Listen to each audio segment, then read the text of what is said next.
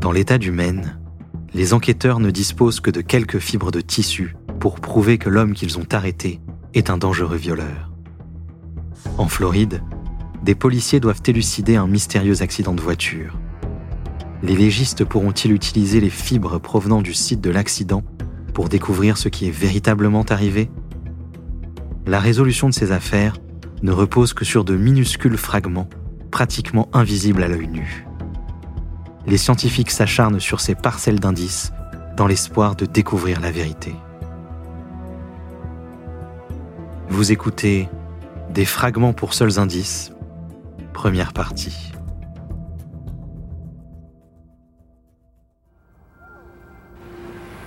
En 1981, une randonnée paisible en périphérie d'Atlanta, en Georgie, aux États-Unis, se termina par une terrible découverte. On retrouva le corps d'un jeune homme en bordure d'un champ. Pour les policiers, cette scène devenait par trop familière. Depuis près de 21 mois, ils avaient découvert une vingtaine de corps dans des champs, des terrains vagues et des routes peu fréquentées. Les victimes étaient toutes de jeunes hommes noirs. La plupart avaient été étranglés. Certains d'entre eux étaient encore des enfants.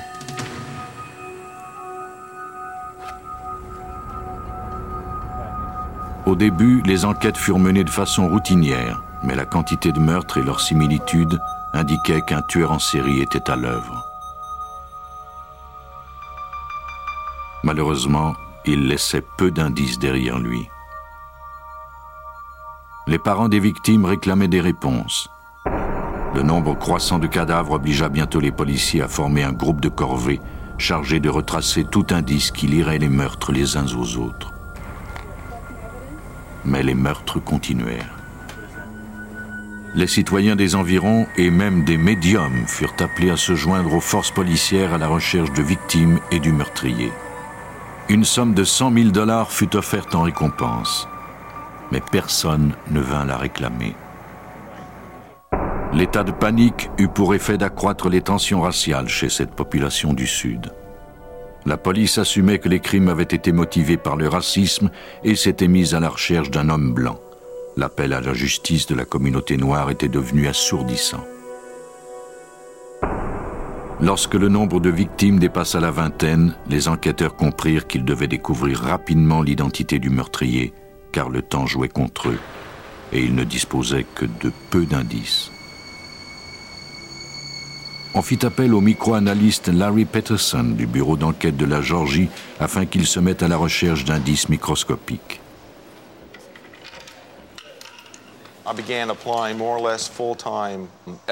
J'ai commencé par étudier chaque cas individuellement, puis je les ai comparés pour voir s'ils étaient liés.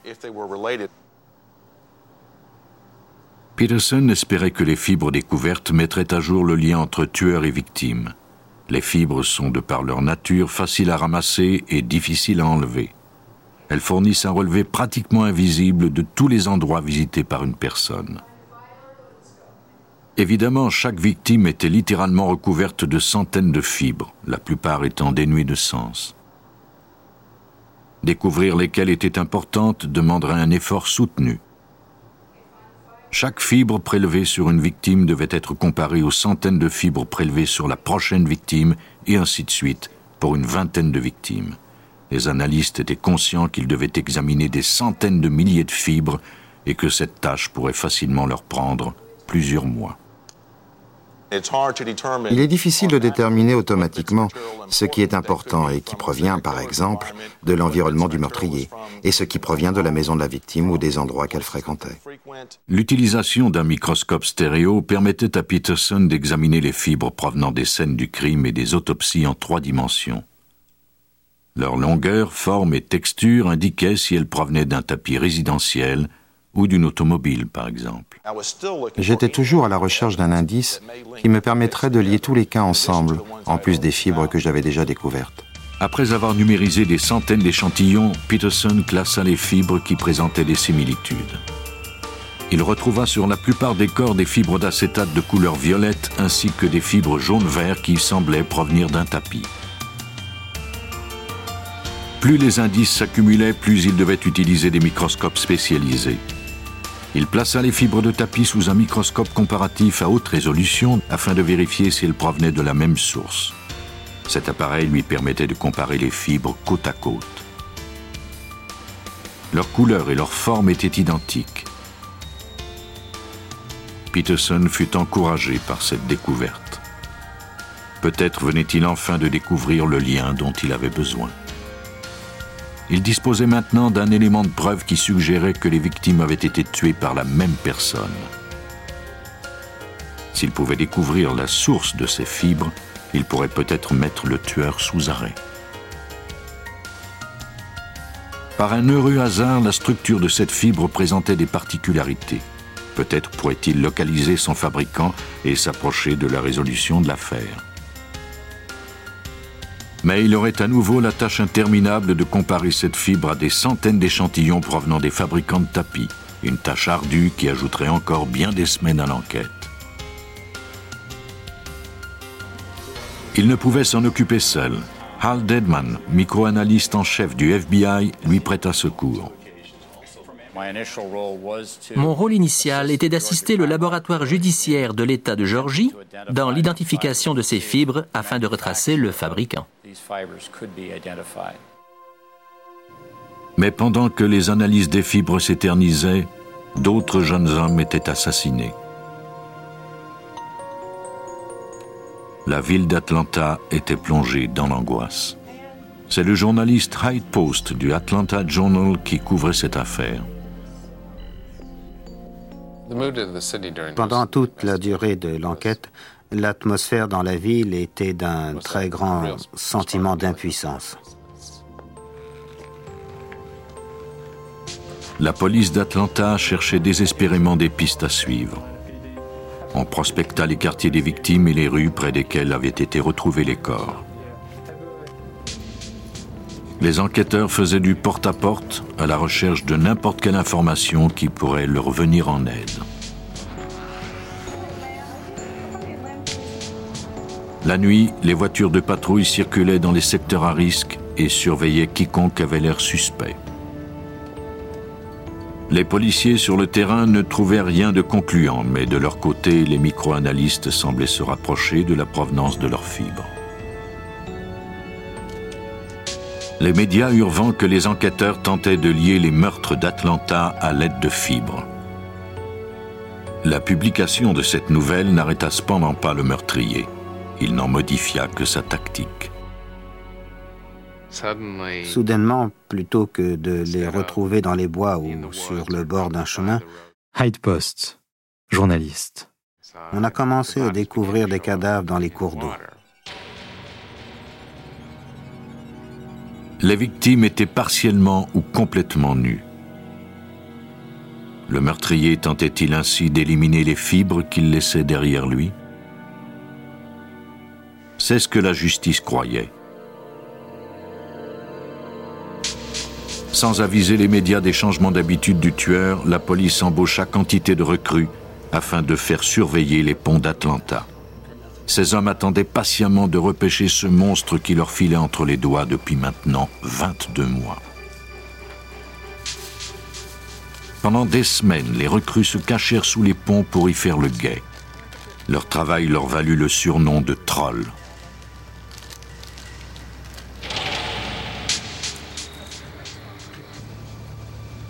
Il ne leur restait plus qu'à attendre que le tueur ne frappe à nouveau. Vers 2 heures du matin, le 22 mai 1981, le silence de la nuit fut brisé par le son d'un plouf dans la rivière Chattahoochee. Les trolls qui attendaient sous le pont du chemin James Jackson déployèrent leurs forces afin de découvrir la cause du bruit. Ils n'y parvinrent cependant pas.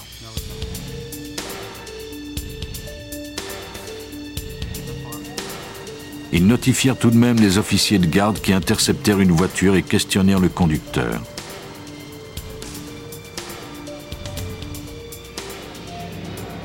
Son nom était Wayne Bertram Williams, un photographe pigiste de 23 ans qui se disait également promoteur de musique.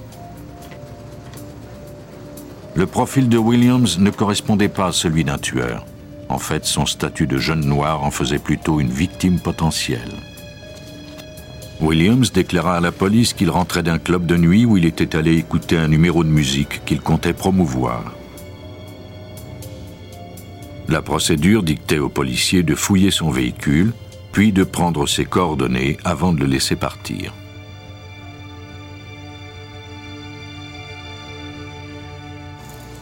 Deux jours plus tard, le corps de Nathaniel Cater, 27 ans, remonta à la surface de la rivière Chattahoochee en aval du pont du chemin James Jackson. Cater, un homme noir, présentait les mêmes caractéristiques que les autres victimes. Les médecins légistes déterminèrent qu'il avait été étranglé. Il était mort depuis approximativement deux jours. Les indices prélevés sur le corps de Cater furent envoyés à Peterson. Deux fibres avaient été prélevées dans les cheveux de la victime. Leur structure correspondait à celle retrouvée sur les autres victimes, mais leur couleur était différente. Peut-être avait-elle décoloré à cause de l'eau ou bien y avait-il eu erreur. L'analyse de ces fibres sous une lumière polarisée confirma que c'étaient bel et bien les mêmes. La police décida de jeter un second coup d'œil à Wayne Williams. Un interrogatoire de Williams et une vérification de ses antécédents aida à dresser son portrait. Il était fils unique, surprotégé. Il avait abandonné ses études à l'âge de 19 ans. Personne ne l'avait vu à la boîte de nuit dont il avait parlé le soir où les policiers l'avaient arrêté près du pont. Son alibi s'effondrait. Williams devint dès lors le suspect numéro un. La police obtint des mandats de recherche pour sa maison et sa voiture. Williams, prétextant qu'il avait été accusé à tort à cause de sa couleur, tint une conférence de presse au cours de laquelle il proclama son innocence. Il ne permit cependant pas aux médias de prendre sa photo. Certains membres de la communauté noire trouvaient d'ailleurs anormal que Williams soit suspecté. Je crois que c'était très difficile pour cette communauté de croire qu'un noir ait pu commettre ces crimes et qu'il ait pu ainsi tuer d'autres noirs. Il n'y avait jamais eu de tueur en série noir auparavant. Le tueur en série type a environ 40 ans et il est blanc. Ce Cassie était l'opposé.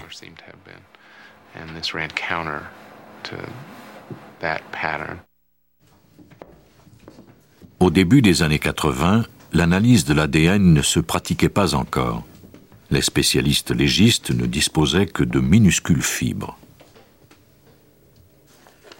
Elle semblait bien incriminer Williams puisque le plancher de sa maison était recouvert d'un tapis jaune-vert. Peterson y préleva tous les échantillons de fibres qu'il put. Il préleva également des poils de chien, les fibres d'un couvre-lit violet ainsi que du tapis du coffre arrière et de la boîte à gants de la voiture de Williams. Les fibres d'acétate violette ainsi que les fibres du tapis vert de la maison de Williams correspondaient à celles retrouvées sur à peu près toutes les victimes jusqu'à présent. Williams fut arrêté. Pour les spécialistes légistes, les preuves provenant des fibres étaient accablantes. Pour un jury, cependant, elles pouvaient porter à confusion. Dans un des articles que nous avons écrits au début du procès, Hyde Post, journaliste. Nous expliquions que les preuves les plus accablantes pouvaient être placées dans un dé à coudre. Williams n'était pas le seul à subir son procès. Le procureur savait fort bien que la science qui avait permis son arrestation serait scrutée, elle aussi, à la loupe la défense ferait tout pour détruire la crédibilité de cette expertise. Si on fait suffisamment de recherches et qu'on découvre un autre foyer où se trouverait le même tapis vert, Larry Peterson, micro-analyste. Quelles sont les chances que l'auto ait le même tapis et que la famille ait le même couvre-lit, les mêmes jetés et les mêmes vêtements? C'est vraiment ça la clé. Il est impossible de retrouver la même combinaison. Le 27 février 1982, après 11 heures de délibération, le jury déclara Wayne Williams coupable du meurtre de deux hommes. Dix autres meurtres lui furent attribués pendant le procès. Les forces policières concluèrent, grâce aux fibres, que les 27 meurtres qui s'étaient produits entre 1978 et 1981 étaient bien l'œuvre de Williams. Les crimes de Williams étaient les premiers à être résolus grâce au seul recours des fibres.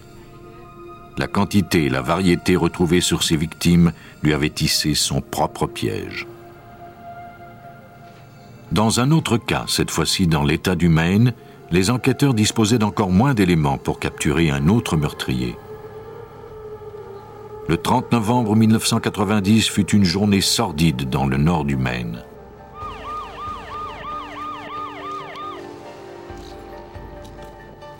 Ce jour-là, un travailleur de la Cummings Concrete Corporation d'Alton alerta la police suite à la découverte du corps d'une jeune femme.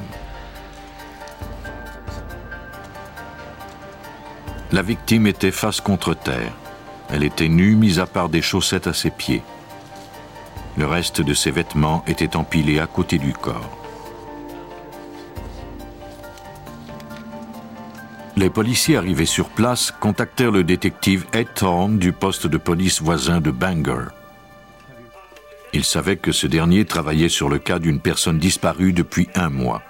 La victime semblait correspondre à la description de la femme disparue. Le laboratoire mobile de la police d'État fut appelé. Les enquêteurs étaient sur la trace d'un tueur. Des indices importants tels que des traces de pneus ou des empreintes de pieds devaient être prélevés rapidement avant que quelqu'un ne les détruise par mégarde. C'est l'enquêteur en scène du crime Craig Hanley de la police d'État du Maine qui supervisa le prélèvement des indices. Selon Hanley, le seul fait d'arriver sur la scène d'un crime peut compromettre les indices les plus fragiles. Si la scène n'est pas bien protégée, nous nous retrouvons avec des contaminants provenant parfois même des policiers. C'est très important pour nous de les interroger et de savoir exactement où ils ont marché, ce qu'ils ont touché, ce qu'ils ont déplacé et enlevé. S'ils ont bien fait leur travail, ils ont tout noté et peuvent nous l'expliquer. Il n'y a rien de mieux pour un enquêteur que de retrouver une scène du crime en bonne condition.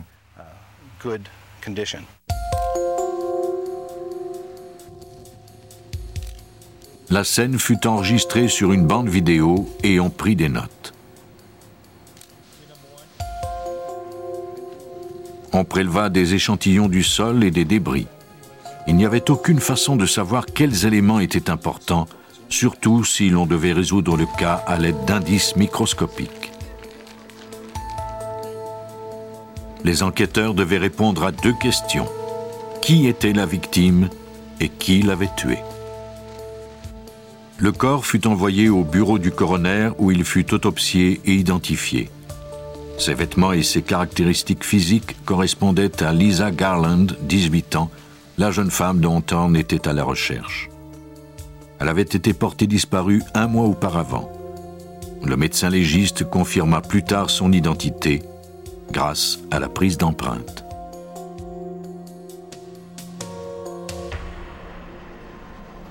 Lisa Garland avait été vue pour la dernière fois à 1h du matin, le 27 octobre, alors qu'elle quittait le magasin où elle travaillait.